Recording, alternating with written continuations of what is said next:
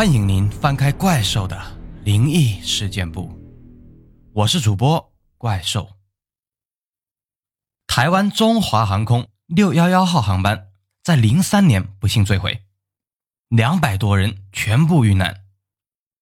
飞机坠毁以后，台湾的张先生却意外接到了遇难乘客的电话，电话的内容足以让他吓破胆。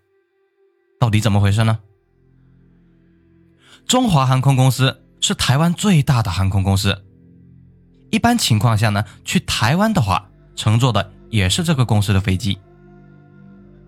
抛除其他的不谈吧，中华航空公司的空姐都很漂亮，个子很高，像模特一样。大家都知道，台湾女孩普遍不高，这说明中华航空公司的招录空姐标准还是比较高的，反正比南航的那些胖子大姐。要高上几个档次。中华航空成立于五十年代，也算是一个历史比较悠久的一个公司。进入九十年代以来，该公司曾出现过两次事故。第一次，九四年，中华航空一架 A 三零零飞机降落日本名古屋机场，因为飞行员操作失误啊，不慎按错了复飞的按钮，导致飞机失速坠毁。飞机上两百六十四个人。包括十五名机组成员，仅有七人生还。第二次，九九年，中华航空又出事了，一架麦道客飞机降落香港机场，当时香港遭受台风森姆的影响，导致客机降落的瞬间倾斜了十五度，翻倒后起火。好在机组人员处置及时，除了三个人死亡，其余三百一十二名乘客成功逃脱。不过啊，有两百多人都不同程度受伤。客观来说，在飞机事故频繁的九十年代，十年两起事故也不算特别夸张。然而，让所有人都想不到的是，二零零二年五月十五日，中华航空又发生了一起特大事故。十五时零七分，华航的七四七杠两百型，编号 B 幺八六六，搭乘两百零六名乘客。及十九名机组成员从台湾中正机场起飞，目的地是香港国际机场。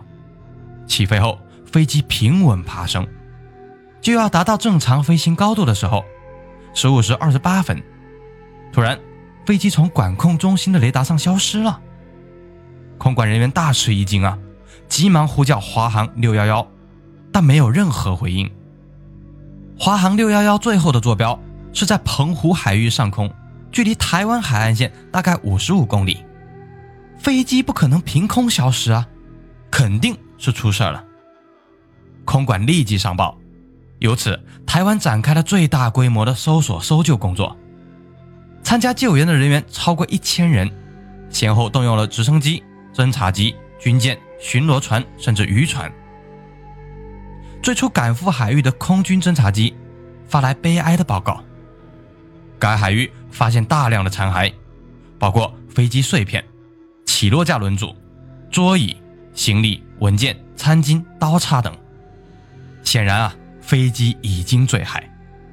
这些残骸散布在长达几十公里的范围，看来飞机就是在空中解体，而并非整体坠海。随后陆续找到了两百多具尸体，有的残缺不全，有的基本完整。台湾飞航安全委员会接手了后续的调查，他们想查明到底是什么原因导致了飞机坠毁。一开始，台湾方面怀疑是大陆导弹击落，又怀疑是恐怖分子袭击。然而啊，最后的结论是飞机尾部在二十二年前曾经受过创，多次修理仍有金属损坏。起飞之前呢，飞机的维修工程师工作不到位，留下了隐患。此次爬升期间呢，飞机尾部脱落，最终飞机解体。事故发生以后，却发现了一件大怪事，直到今天，这件事仍然让人毛骨悚然。屏东市市民张先生五月三十日回到家里，他是一个普通的政府职员，三十多岁，还没有结婚，一人独居。他在政府工作，从事的是枯燥乏味的整理资料工作。平时基本都是上班回家两点一线，很少离开屏东。个人关系上，张先生只有三个同学比较要好，有时候会出去一起喝酒。凑巧的是，五月二十三日，突然有份资料在邮寄期间丢失，收件的台北政府某单位勃然大怒啊，打电话来质问。屏东这边吓得半死啊，急忙命令当时整理这份文件的张先生带着副本去台北道歉，前后折腾了一周，这才大体搞定这件事情，回到了屏东老家。零二年的时候啊，台湾民间手机已经很多了，不过也很多人怕麻烦和电话费太贵，没有购买手机。张先生平时不是在家就是在工作单位，不需要手机，也就没有购买。当他回到家里以后，他打开了录音电话，先是几个普通的电话留言，都是亲戚打来的。张先生一边听，一边打开冰箱，拿出一瓶啤酒，喝了起来。这时，电话录音播起了下一条，内容让张先生目瞪口呆，手中的啤酒掉落在地上，砸了个粉碎。留言只有一分钟，声音非常模糊，还有嘈杂的声音。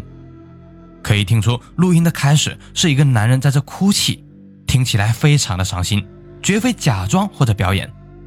随后十秒，则是这个男人的呜咽，似乎在说什么，根本听不清楚。然后又是一个十秒的哭泣，夹杂着一言半语，还是听不清。最后十秒，则相对比较清晰，也能隐约听到几个字，大概是“不要，我不要死，不要死在这里。”我怎么会在这里？我怎么会那么随？来，咱们来听一下这一分钟的录音。胆小的可以选择跳过这一分钟。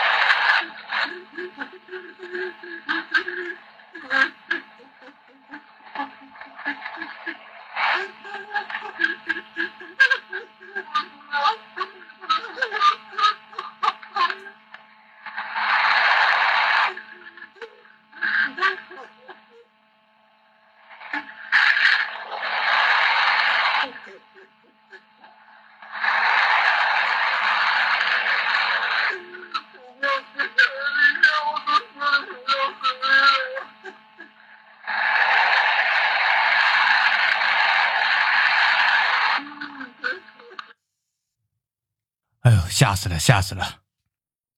张先生大吃一惊后，第一个想到的是恶作剧。能够同他这样恶作剧的，无非是三个好友。张先生忍住怒气，一个个打电话质问。不过只打通了两个人的电话，他们都一头雾水，不知道怎么回事。看来电话不是他们打的，会不会是剩下那个同学打的呢？但是回拨电话，电话打不通。还不能确定，这个同学也是一个人在屏东居住，家人都在乡下，这点小事也犯不上打电话到乡下询问家人，张先生也就没当回事了。奇怪的是，第二天，这个同学的电话还是打不通，隐约觉得有些不对劲的张先生打电话去这个同学的屏东乡下家里询问，接电话的是同学的爸爸。哦，是你啊，你也是要参加头七吗？仪式就在我们家，你来就行了。张先生惊得半天说不出话来。什么头七啊？出什么事了？哎，你们几个同学还不知道吧？他遇难了，就是华航六幺幺号航班，他是乘客。张先生吓得浑身发抖，随手挂断电话。除去录音本身不谈，华航六幺幺。是十五点三十二分出事的，电话是十七点二十一分打过来的，也就是说，他的同学应该已经死了一个多小时了，又怎么可能打电话呢？张先生本能的想到，这是鬼，他的同学鬼魂不甘心横死啊，死后打灵异电话向好友哭诉。不过啊，张先生始终是受过高等教育的，不太相信有鬼这种事。本来想不管这件事儿，继续正常生活，但因为录音实在太吓人了，张先生连续几天失眠，晚上根本不敢睡觉，只能通宵看电视，第二天大白天再睡觉。这样一来还怎么上班呢？严重影响了工作。还好，台湾政府机构多少有些人情味儿，上面的官员知道他的好友遇难，以为张先生不来上班是因为过度悲伤，也没有为难他。此刻，张先生已经被吓得半死了，失去了工作的能力，形同废人。万般无奈之下，张先生只能自己去寻找真相。他先是致电电信公司，试图查询电话是哪里打来的。电信公司经过查询，认为电话确实是张先生的同学拨打的，但在什么地方拨打就无法锁定了。电信公司的解释不但没有减轻张先生的恐惧。反而更加严重了。死人怎么能拨打手机呢？哎，无奈之下，张先生又向屏东警察局报警。警察简单了解了一下情况，抓耳挠腮啊！您的报警我们这怎么处理呢？这并非刑事案件或者民事纠纷呢。你说恶作剧吧，我们查了一下，确实不像恶作剧。这个电话里面的声音确实像你已经遇难的同学。如果像你所说的有鬼，那警察局只管人，管不到鬼啊。要不然你去宗教机构咨询一下吧。张先生无奈，又去佛教机构询问，佛教机构也瞠目结舌。你问我有没有鬼，我们也不敢说。幽灵的事情，凡人怎么敢下结论呢？我们佛教修行针对的是活人，不是死人啊。这搞来搞去毫无结果，无奈之下，张先生只能将录音转发给了另外两个好友，让他们看看是怎么回事。这两个好友也被吓呆了，他们认为这确实是遇难同学的声音。随后，他们又将录音发给了其他的同学，又发给了亲朋好友。这好事不出门，坏事传千里。不到一个月，录音传遍了整个台湾岛，听过录音的人。无一不被吓得半死。很快，台湾媒体也涉足其中。台湾媒体认为，这很有可能是灵异事件。华航六幺幺遇难的澎湖海空域，经常发生类似罗盘无故打转、海面出现白光等超自然现象。这个海域过去三十五年来发生十宗空难，前后十六年已经坠掉五架飞机，被称为“澎湖百慕大”。自然啊。也有台湾媒体将录音拿到大学的分析室，看看究竟是不是恶作剧。但经过专业的仪器分析，这个录音还是非常奇怪。录音断断续续，不是因为打电话的人说话有问题，而是因为手机信号太差。而华航六幺幺失事的澎湖海域是处于手机网络覆盖区的，信号不应该这么差才对，这很难解释。同时，经过分析。打电话的人说话感情相当的真挚，他的哭泣也是真哭，可以听到有明显的鼻音。更奇怪的是，嘈杂的背景音更是让人惊恐万分。根据高精尖仪器的分析，背景音是巨大的海浪声和海水流入狭小空间的声音，这是很难解释的。如果只是恶作剧的话，谁会跑到大海上让海水流入船舱，然后恶作剧呢？这是会有生命危险的。媒体将分析公布了，又引起了轩然大波。这件事最终不了了之。华航方面不知道出于什么角度考虑，从此取消了六幺幺的机号。一种说法是该航班涉及灵异，航空公司觉得不吉利。多年以后，又有在美国实验室工作的台湾学者再次分析了这个录音。学者认为，录音确实是在海上。在某个密闭的环境拨打手机，因为环境密闭，所以手机信号不好。但是手机中仍然可以听到海水背景音和进水的声音，说明海浪很大，进水非常明显。学者提出了一个理论：华航虽然是在万米高空实施的，但飞机逐步碎裂成四大块，有可能是当时张先生的同学正好在某个卫生间上厕所。突然，飞机发生解体，卫生间所在的部位是飞机最为坚固的部分。所在残骸撞击海面的时候，卫生间竟然没有破碎，但张先生同学也被巨大的冲击力给震晕了，甚至受了重伤，但却没有死去。卫生间所在的残骸漂浮在海上，门又打不开，完全被困死。张先生的同学处在活不成又暂时死不了的悲惨境遇。醒过来以后，那个同学用尽办法自救，因为打不开卫生间的门，加上自己受伤很重，毫无办法。前后折腾了一个多小时，这个同学发现一些破口在巨大的海浪冲击下逐步扩大。海水不断的涌入，已经将这里淹没大半。在最后的关头，张先生同学本能的用手机拨打了最近通话的号码，就是张先生的电话。也许他是想说最后几句遗言，或者是让张先生通知政府来救他。同学不打回屏东乡下老家，是怕吓着没见过世面的家人，而张先生毕竟是公务员，因为手机信号不好。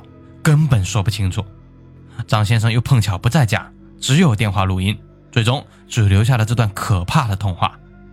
同学应该在几分钟后因为溺水而亡。以上分析似乎很有道理，但却有重大的漏洞。从万米高空无降落伞坠落，生存的可能性极低极低啊！全世界那么多高空空难，只有一个空姐曾经存活的先例，但却也受了重伤。十六个月之后才能下床。